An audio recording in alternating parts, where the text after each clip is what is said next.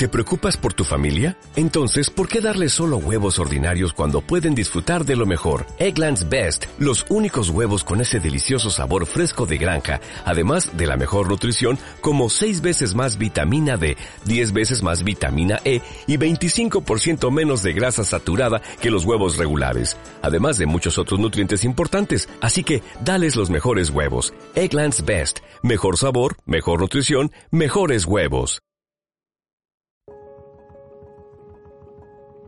Hola, soy Marcos Pérez del Mercado de la Cosecha. El Mercado de la Cosecha es un proyecto de impacto social de Corporación Hijos de Rivera que divulga iniciativas que están transformando el rural en un medio más próspero y sostenible. En este episodio vamos a acercarnos a Santiago de Alba, una pequeña aldea de Palas de Rey, para conocer Arqueixal. considero arqueixal como con catro, sustentado sobre catro pilares. Eses catro pilares son pois eh, unha base de produción, unha base de produción de leite que xestionamos 30 hectáreas que están eh, en 40 parcelas onde producimos con 35 vacas producimos leite que é a materia prima que nos abastece para a súa transformación. No? O outro pilar pois sería eh, esa queixería artesanal que con esa materia prima transformamos, neste caso en queixo, yogur e leite fresco. Eh, outro pilar sería é o ecoagroturismo activo, non? O que nós chamamos pois, un agroturismo en ecolóxico, onde o, o turista pode vir e integrarse nas túas actividades, non? E eh, o cuarto pilar é o que chamamos a cultura eh, do coñecemento basada na tradición. Non? É un pilar de ben onde aí está o noso parradoiro, onde está a Casa da Rebordela, é onde están as tradicións, ciclos de recuperando palabras perdidas, etcétera, non? Luis lleva más de 20 años trabajando en el proyecto que hoy conocemos como Arqueixal, una quesería de tradición familiar que se ha convertido en ejemplo de desarrollo rural sostenible. Un proyecto didáctico y abierto en el que, como nos acaba de contar, se interrelacionan la ganadería ecológica, la producción de leche, queso y yogur, el ecoturismo y la cultura. Si la diversidad es una variable fundamental cuando hablamos de sostenibilidad, quizás en este caso la clave del éxito es buscar perspectivas diferentes para afrontar las dificultades que cualquier proyecto entraña. Chamamos de minifundismo en positivo porque eh, sería eh, eso que nós temos como unha podría ser unha dificultade, vemos que eses, eses esas parcelas pechadas por balados, por sebes, pois é donde a niña certa bichería que é boa para a biodiversidade, donde tamén temos pradeiras que son de longa duración, donde temos sementes autóctonas, donde tamén conservamos e conservamos algo importante que é unha paisaxe agraria eh, cuidada, non?